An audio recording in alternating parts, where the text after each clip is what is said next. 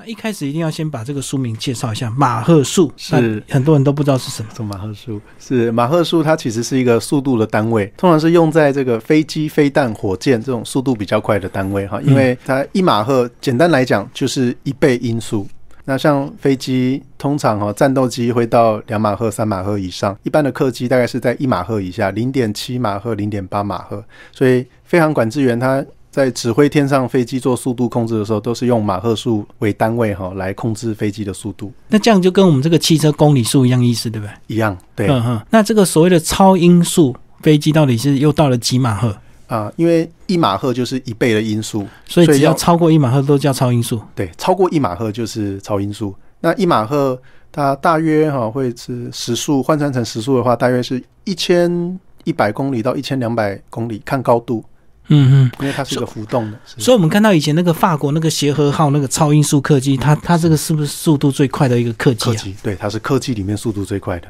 所以它也是超过一马赫，超过一马赫。那我们来介绍这个恐惧的马赫数，那其实背景呢，居然是在我们台湾，对不对？在我们台湾。然后呢，这个年代呢，就是呃，在不久的几年后呢，台湾变成一个非常重要的一个飞航的一个呃空间，就是。很多国家的飞机都会经过台湾这个等于是呃情报区这样子飞航区。对，又是因为我们的地理位置，说实在是真的蛮特殊的。我们在亚洲几个航运量极大的城市之间，哈，它的航路往来必经之处，香港啊、上海啊、北京啊、东京啊、日本啊、马尼拉，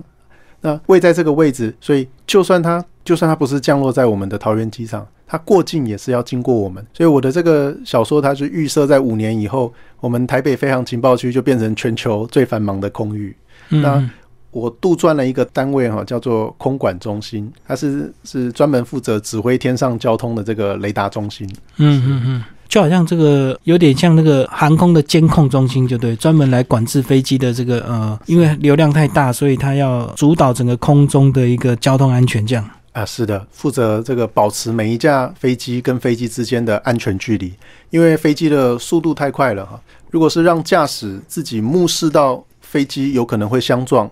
才要去避撞，已经来不及，所以都要透过雷达哈，在好几百里外，飞行管制员从雷达荧幕上就已经会预先看到哪几架飞机之间有可能会相撞，就要事先先。把飞机引导开，就是这个小说呢，就写到这个二零二三年，其实这个呃电脑也发达，它也呃发展出一部所谓这个能够运算这个所有航线、计算所有航线的这个超级电脑，然后能够提早呃提供一些预警这样子。是啊，是对这个把这个超级新世纪的航管系统啊，就是超级 AI 人工智慧来辅助这些飞航管制员，就是提早发现。那个有可能会相撞的飞机哈，发现这个撞击冲突啊，要提早化解。对，就是然后这个里面叫做超级欧洲海豚的超级航管系统，然后它能够去运算出你也许你在三十秒之后，你们这个两部飞机会对撞，所以它一定要就通知航管员赶快处理，这样子看大家转向或者是降低高度或者是提高高度这样。所以这也是就有的一个技术，对不对？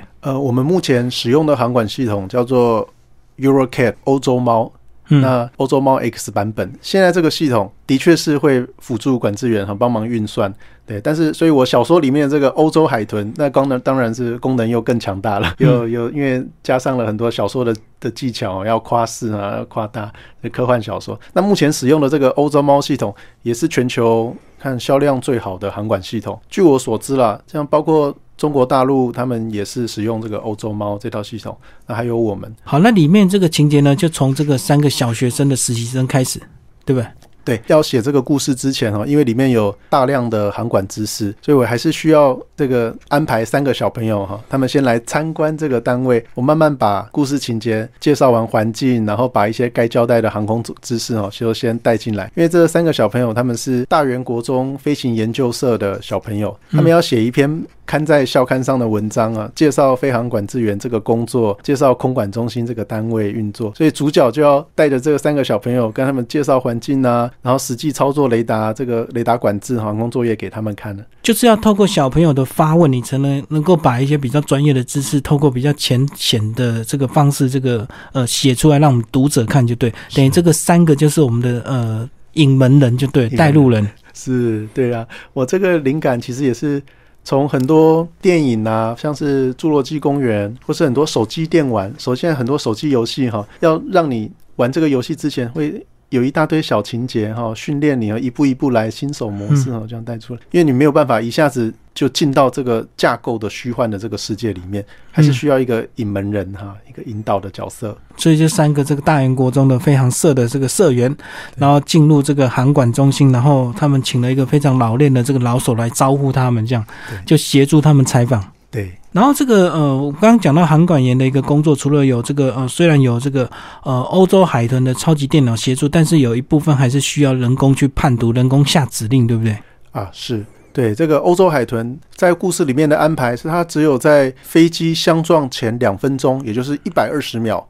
欧洲海豚对它才会启动，因为我们人始终对这个人工智慧还是有一层顾忌，所以他们是刻意锁住这个欧洲海豚航管系统的权限。不要让它全自动人工化操作，因为假设是一个失控的管制员，他刻意想要引导飞机相撞啊，或者是去撞一零一大楼，我们只要把管制员拉下雷达席位，把他的无线电拔掉哈，那再换一个人去管飞机就好了，就可以。但是假设我们开放了欧洲海豚所有的权限，那以他的运算能力是可以指挥台湾上空几千架航空器，可能去撞一些军事设施啊、政府机构，就是在国家失控以前。就是所有人都还没搞清楚状况以前，整个国家就失控了。对，所以他们刻意锁住，他们只要欧洲海豚在飞机相撞前两分钟提醒就好，其他我们还是让人来管。嗯，因为像现在也有很多这个情节，就是电脑被害嘛。那电脑被害之后，可能人家远端遥控就可以遥控这个欧洲海豚，然后直接就下命令指挥所有的飞机对撞这样。是对，所以其实科技还是有一个限度哈。我们当然我们知道会犯错的都是人。对，但是如果全自动化、全使用机器，我觉得骇客这是需要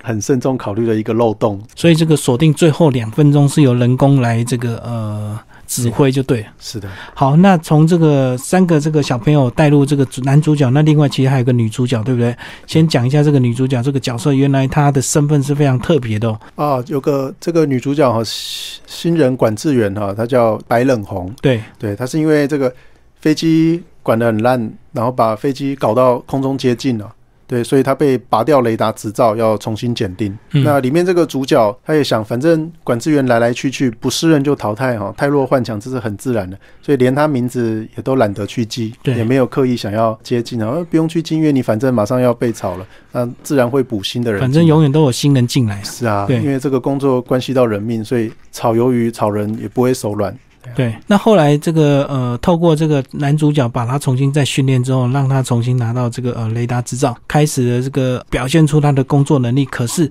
故事居然又转折了，这个原来这个女生是间谍。对，是原来她当初的目的哈，就是为了要学到这个主角他自己发明的那一套这个零撞击冲突模式哈，这个管制技巧。所以原来前面的一切都是铺陈，对，都是故意示弱的，嗯，是。就是永远都是那种你最想不到的人会突然间翻脸，嗯，结果这个情节居然带入这个美国空军一号要经过台湾的这个飞航区，然后带入所谓的这个恐怖攻击，对，哇，你真的是这个题材是太丰富了，嗯，对，因为美国总统啊刚好在在南韩开这个全球的反恐高峰会，那开完以后，因为他们白宫宣布说美国总统要跟菲律宾的强人总统会晤，所以故事里面主角一看。哎，你从南韩飞到菲律宾马尼拉，你一定会经过台湾。对对，所以就在美国空军一号经过台湾上空的时候，就有一个恐怖组织就发动攻击，嗯，想要攻进这个大元的空管中心，然后企图要瘫痪空中交通，斩首美国总统。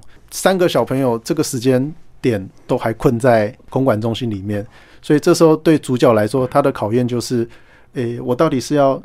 先。就三个小朋友，他说我要做好我的工作哈。然后你把这个空管中心居然设计在地下十五层，地下十五层楼，地下碉堡，非常隐秘的那个地方，而且也是为了怕恐怖攻击，对不对？它还可以自动这个封闭这个碉堡这样子。对，但是哈，这种看起来好像固若金汤的地下碉堡，有铜墙铁壁保护，实际上这种地下碉堡它的致命弱点绝对都是换气系统。嗯，所以这个恐怖组织啊，他们就直接把沙林毒气就灌进你的换气系统，你封起来也没有关系，我们就不打算进去了，把你们管制员毒死了，没有人管飞机，天上就已经乱成一团了。对对对，是，那后来当然靠我们这个男主角，他靠他一个人这个大翻身了，这个超级英雄的有那种情节，有点像这个好莱坞的这样一个手法。本来是一个非常平淡无奇的这个韩管员，结果那一瞬间突然变成超级英雄。那为什么？当然是要有道理。他的道理就是因为他常常在打气弹，他玩了很多生存游戏，所以他这个前滚翻、后滚翻、各种侧翻，然后各种攻击都已经在他脑中已经排练了上百遍、上千遍，嗯所以他马上就灵机反应，能够对抗恐怖分子这样。对这个呃，因为剧情哈要吸引小朋友来看，其实还是要夸张一点。嗯那所以里面这个主角他本身就是军武迷，从故事一开始他就有被单位主管